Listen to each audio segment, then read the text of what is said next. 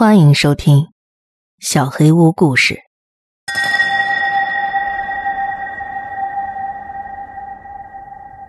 林玉上集。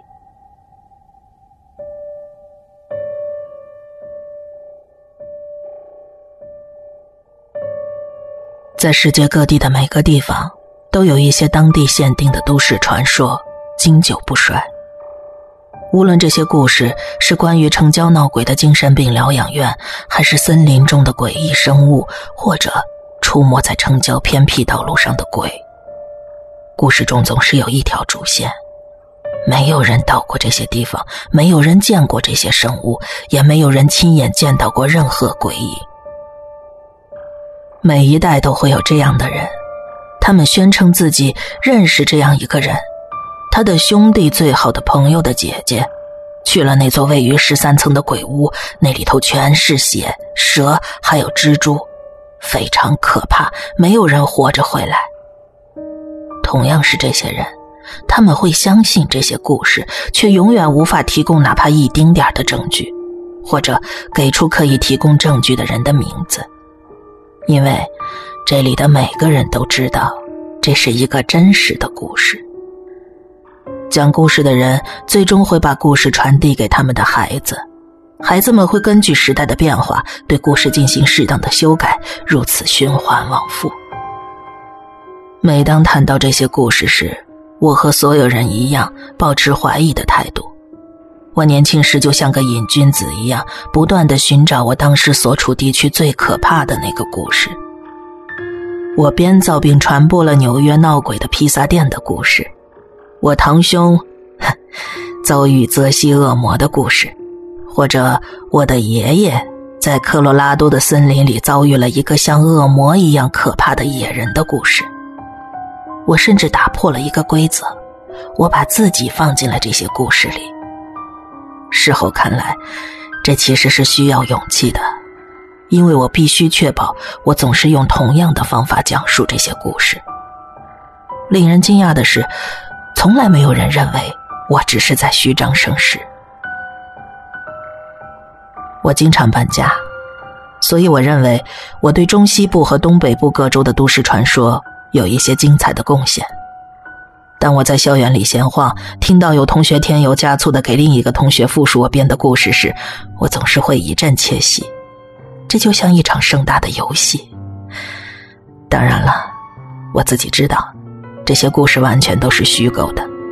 然而，每当有人向我打听时，我都会立场坚定的表示这都是真的。为了效果逼真，我会用颤抖的声音去讲述，把自己设身处地的放进那个自己经历过的场景当中。所以现在，我面临着一个困境。我会好好讲述这个故事，但是信不信？只能由着大家了。我在这里做一个简短的免责声明，尤其针对那些对我的故事提出质疑的人。多年以来，我一直是那个喊着“狼来了”的小孩，但我保证，这一次，狼是真的。我初高中的时候，经常在各个州之间搬来搬去，别误会。我的父母跟国家保密机构或者军队没有任何关系，他们只是不喜欢在一个地方逗留太久。我感觉这对我也产生了某些影响，但并不是像其他转校生那种人际关系上的伤害。我从小到大都是个乐天派，有点表演型人格。我交朋友很容易，也乐于充当班里开心果的角色。不过，也正因为如此，老师们往往不喜欢我。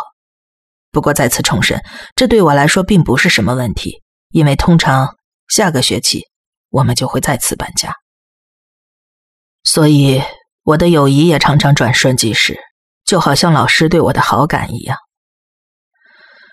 由于接下来我要讲述的这个故事，我对一位老师的记忆可能出现了某些偏差，但我会尽自己所能，尽量不带偏见的描述我们之间的友谊。梅斯老师是我高中生涯早期的一位社会研究老师。现在我长大了，才明白，当时我那个年龄的孩子是多么可怕。哼，所以我很尊重他跟学生的交流方式。他就像我们当中的一员，跟我们说一样的话，用流行语，听很酷的音乐。讲到关于印第安人历史或者类似事情的时候，他甚至会骂脏话。一个骂脏话的老师，哪怕不是那么的脏，对于当时的高中生来说，也会觉得他很真实，挺酷的。梅斯老师让我记忆最深刻的点在于，他真的投入去做任何事的时候，那种专注的劲头。我记得最清楚的一次，是在高二的万圣节前后。梅斯老师的专用教室里到处摆着典型的教师用品：微笑的南瓜灯、黑猫玩偶。在中二病满满的高中生眼里，这些东西乏善可陈。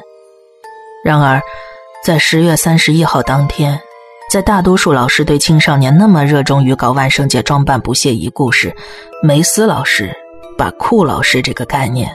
提升到了一个新的高度。我们走进他的教室，发现窗户被他用床单遮了起来，屋里点着蜡烛，课桌被摆成一个圈儿最中间放着一把椅子，上边坐着一盏皱着眉头的南瓜灯。梅斯老师坐在他的讲桌前，面无表情地看着学生们陆续走进教室。他不需要刻意提醒大家保持安静。因为同学们要么看到这幅场景太过兴奋，懒得去跟其他人闲谈；要么实在太过困惑，不知道怎么开口。同学们全都坐好之后，梅斯老师开始上课了。他走到教室中央那个南瓜灯旁边的一个椅子上，轻声细语的营造着气氛。同学们，今天应该是一年里我最喜欢的一天了。万圣节是我最喜欢的节日。我想跟你们说说，我为什么这么喜欢他。一个女孩举起了手，脸上带着关切的表情。你们的论文推迟到下周二交。他甚至没有正眼看那个女孩。女孩慢慢放下了手，四下看了看其他同学，面露一丝尴尬。全班同学小声的欢呼了起来。梅斯老师依旧面无表情，等着大家自动安静下来。随后。他开始讲述起了自己的故事。我会尽量去复述梅斯老师当天讲的那个震惊了全班同学的故事。他讲这个故事的方式，把平时的一些恐怖迷们都吓得说不出话来。听到最后，那个举手问论文的女孩甚至把膝盖抱到了胸前，吓得脸色苍白。很多细节我记不清了，但这并无大碍，重点是故事的内容。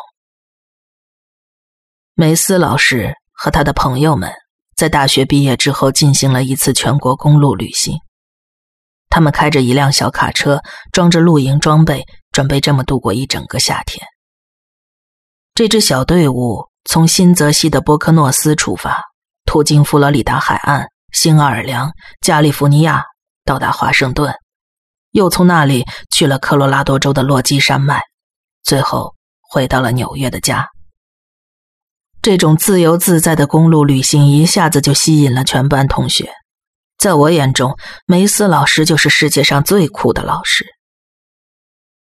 作为敢于冒险的大学生，他们没有带地图，也没有时间限制，他们只是朝着自己想去的大致方向开。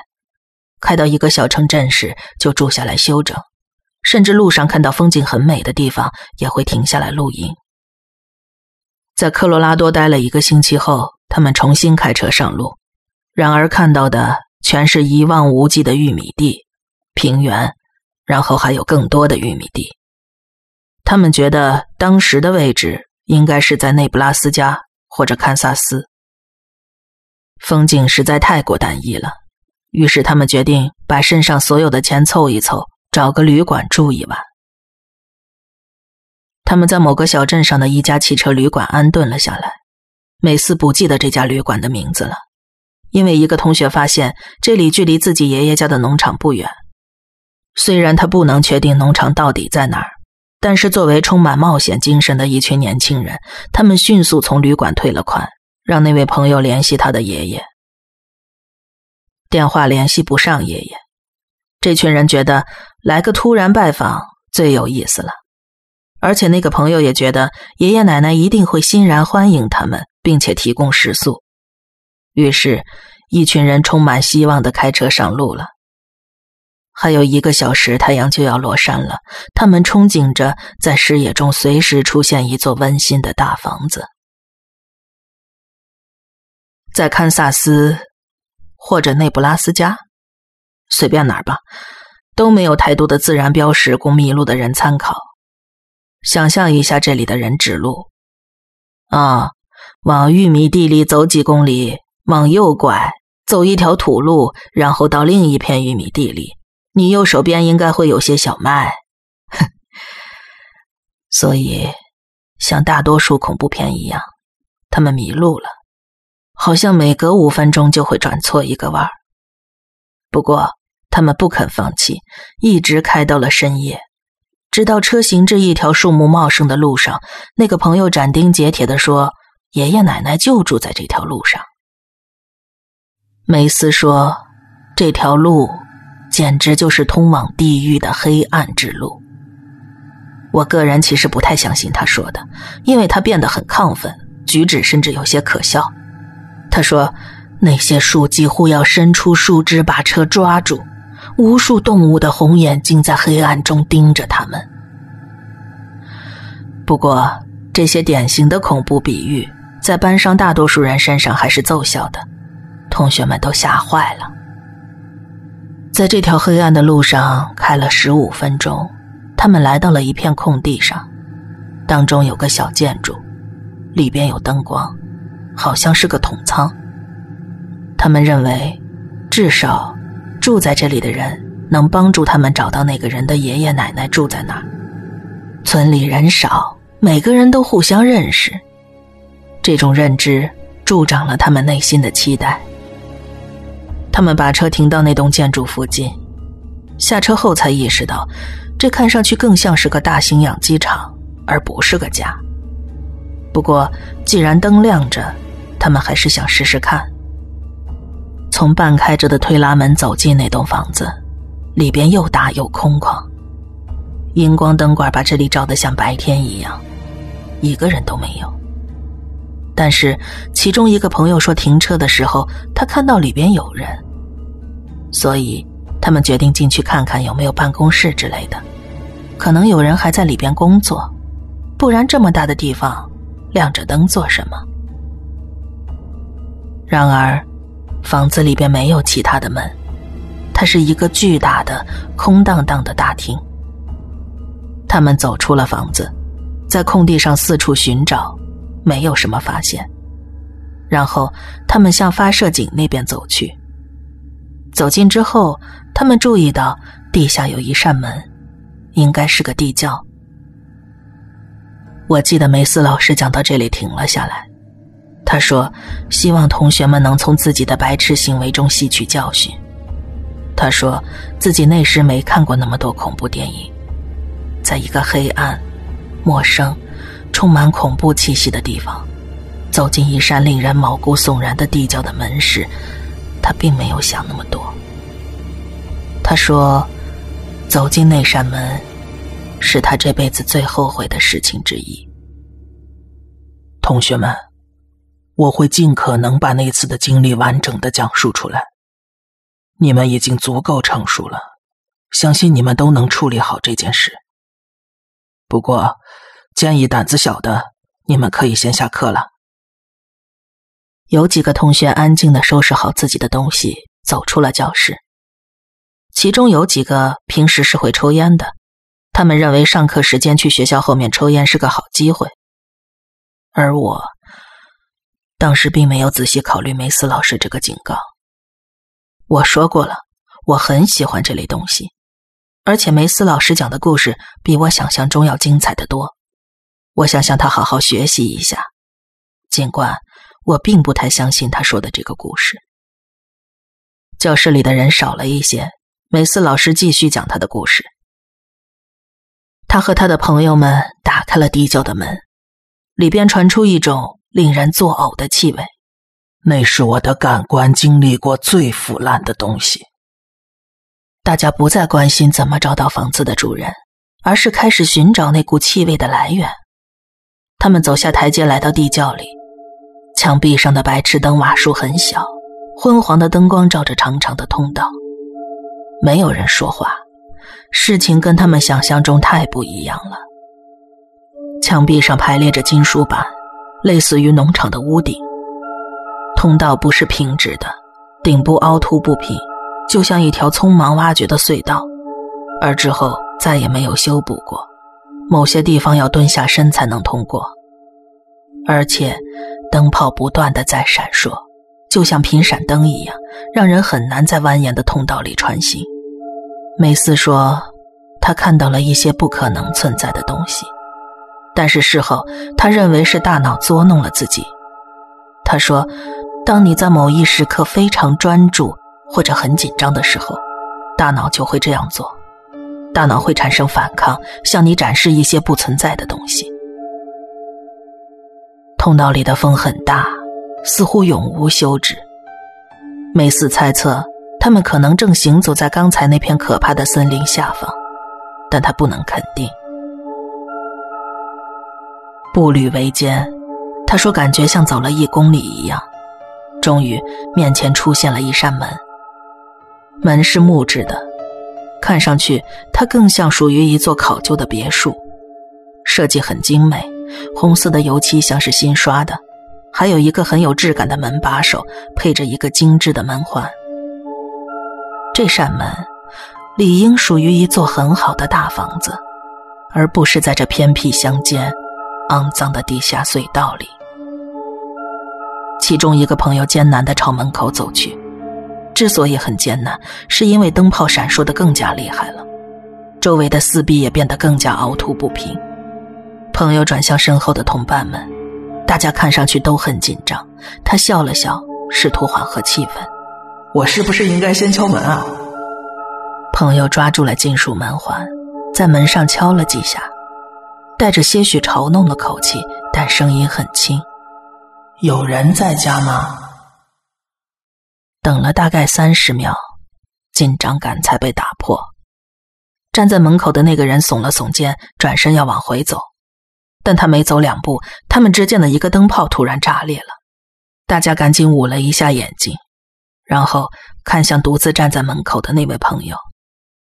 当他把手放下来时，头顶上方的一块金属板突然掉了下来，正砸在那个男孩的额头上，瞬时划破了一道大口子，鲜血顺着他的脸流了下来。他被这突如其来的重击砸倒，正倒在门上，把门给撞开了。所有人穿过灯光奔向他们的朋友，几乎没有人去注意面前那个漆黑的房间。梅斯是第一个来到朋友身边的人。他把朋友的头抱在怀里，脱下自己的夹克给他按住伤口，试图止血。大家终于平静下来之后，梅斯发现抱着朋友的那条手臂已经湿透了。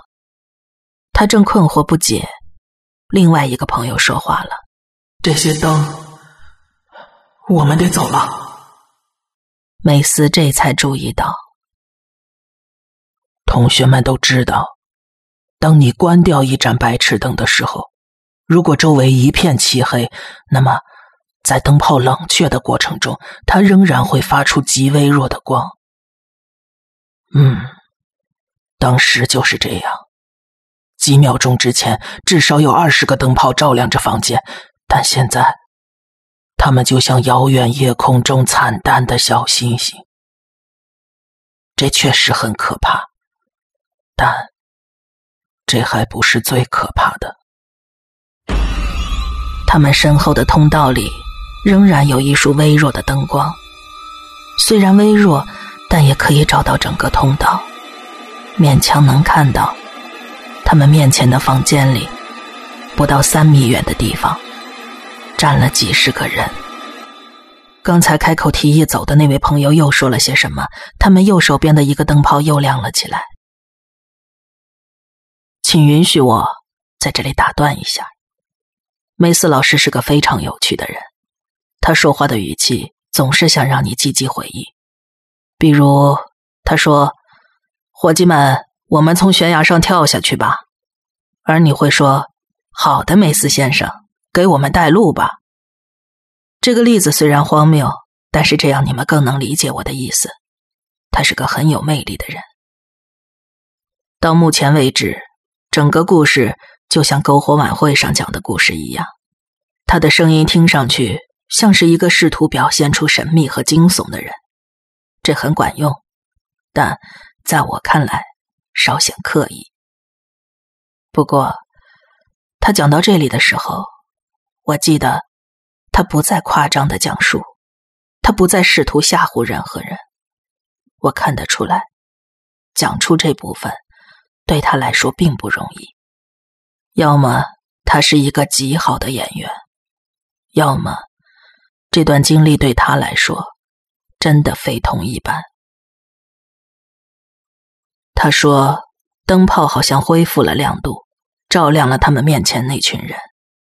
在昏暗的灯光下，他看到这是一群孩子，在可视的范围内至少有二十个。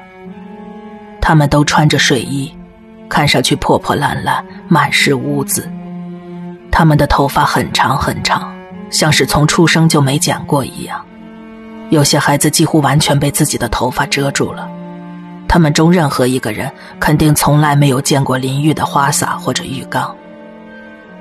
美斯说，整件事中最可怕的部分是，没有一个孩子在动。他们站在那儿，瞪着眼睛，有些孩子隐在黑暗中，只能看见他们的眼睛反射出来的微弱光线。朋友们全部都吓呆了，没有一个人做出任何反应。这时，远处传来某种动物的叫声。梅斯说像是狗的哭声，但是音量和程度都要乘以十。孩子们开始朝着他们移动，大家终于反应了过来。几个同伴抓起那个受伤的朋友，把他抱出了房间，放到了走廊上。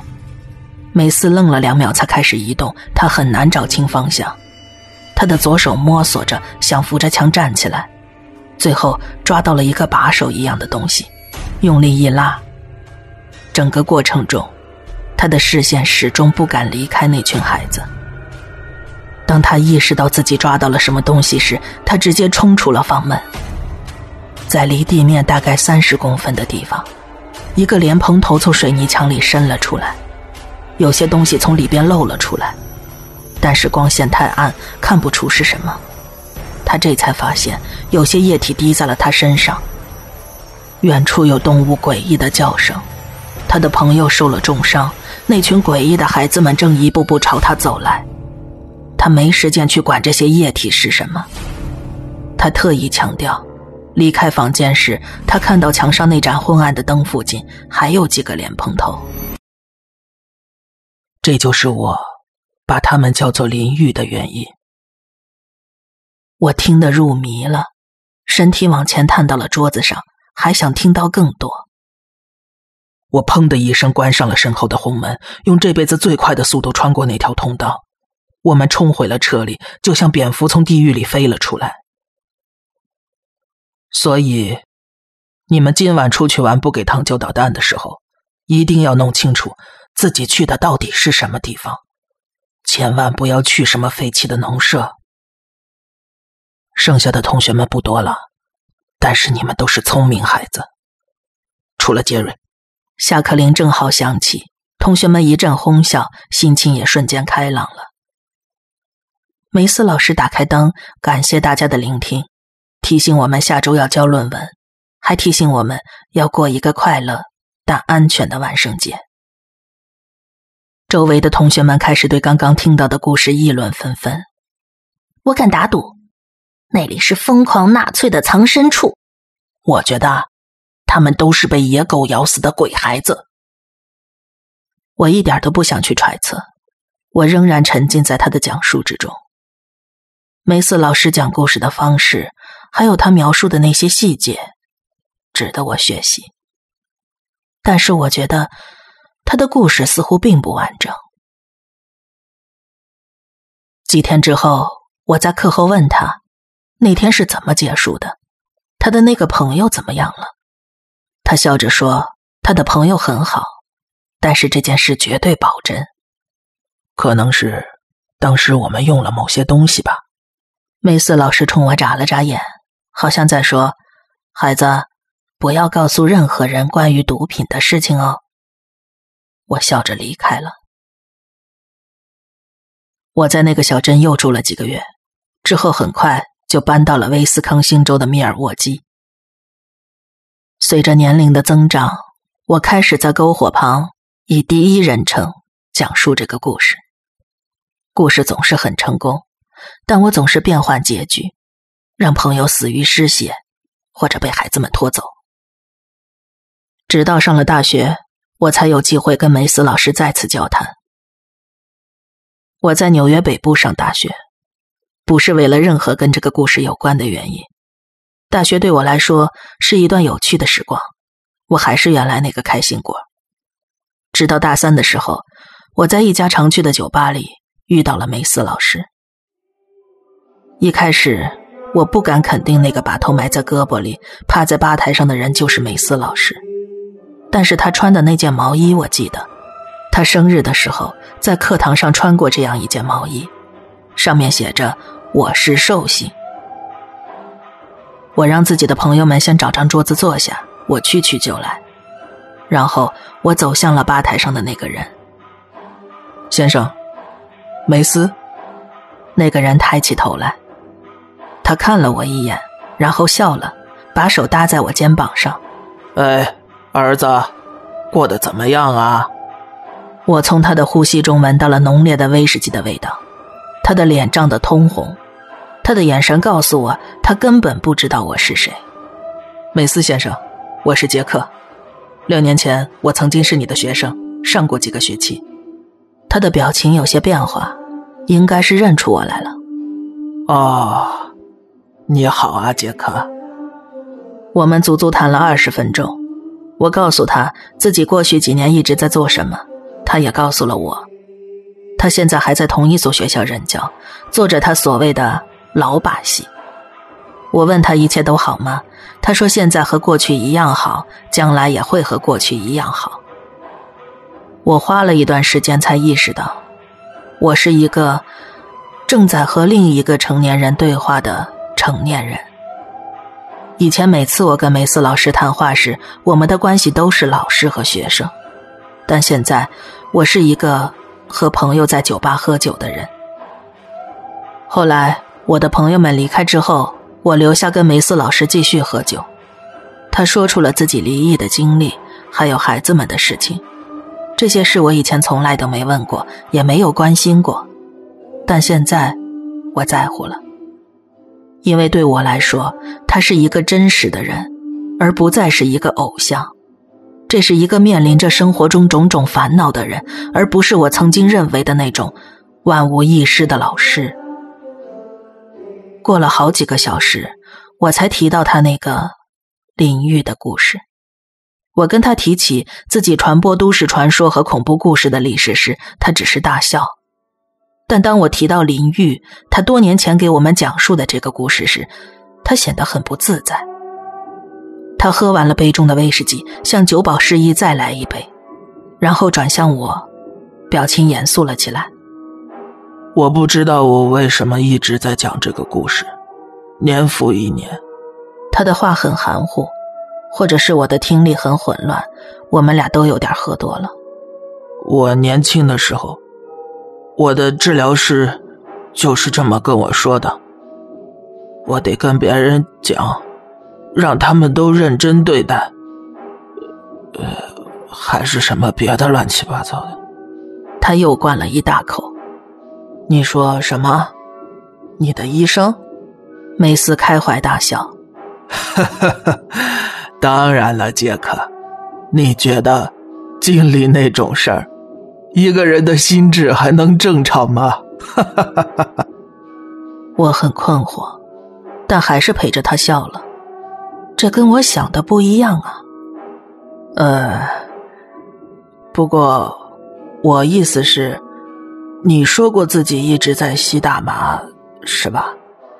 你说你的朋友很好，没有人受重伤，你们都没事吧？接下来的几秒钟，他悲伤的表情跟漫画里一样夸张。我当然不知道了，杰克。不然你认为我为什么会在这儿？我困惑了，脑子里冒出了上千个问题，但是我继续听他说了下去。他妈的，蒂姆，他死了，他死了，杰克。呵呵呵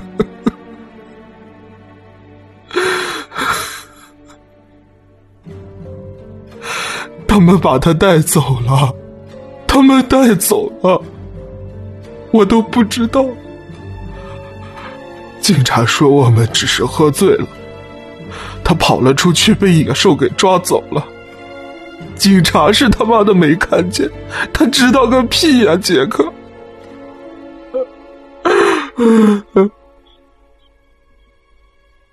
我当时面无表情，梅斯滔滔不绝。好像我知道事情的真相，但我不知道他的朋友消失了。我不知道。不过，我倒是希望他们能找到尸体，那我们就有证据了。那个地方太糟糕了，杰克，我。我不知道还能说什么，那地方太糟糕了。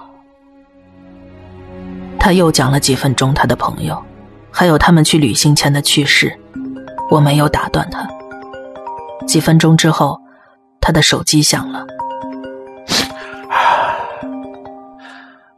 喂，亲爱的。哦，我马上就出去。我爱你，宝贝。电话另一端的人早已经挂断了。梅斯站起来准备离开。见到你很高兴，小杰克。你得小心点，孩子，保持头脑清醒。他向酒吧门口走去。梅斯先生，啊？他转过身看着我。你刚才说的淋浴的事儿是在哪儿发生的？在哪儿？我没跟你说吗？内布拉斯加的断宫镇附近，那个地方，人间地狱！妈的，人间地狱啊！梅斯向我挥手告别，撞到了墙上，摸索着找到了正确的门。那是我最后一次见到他。我永远没办法告诉他，他对我的生活产生了多大的影响，或者更确切的说，他的故事对我产生的影响。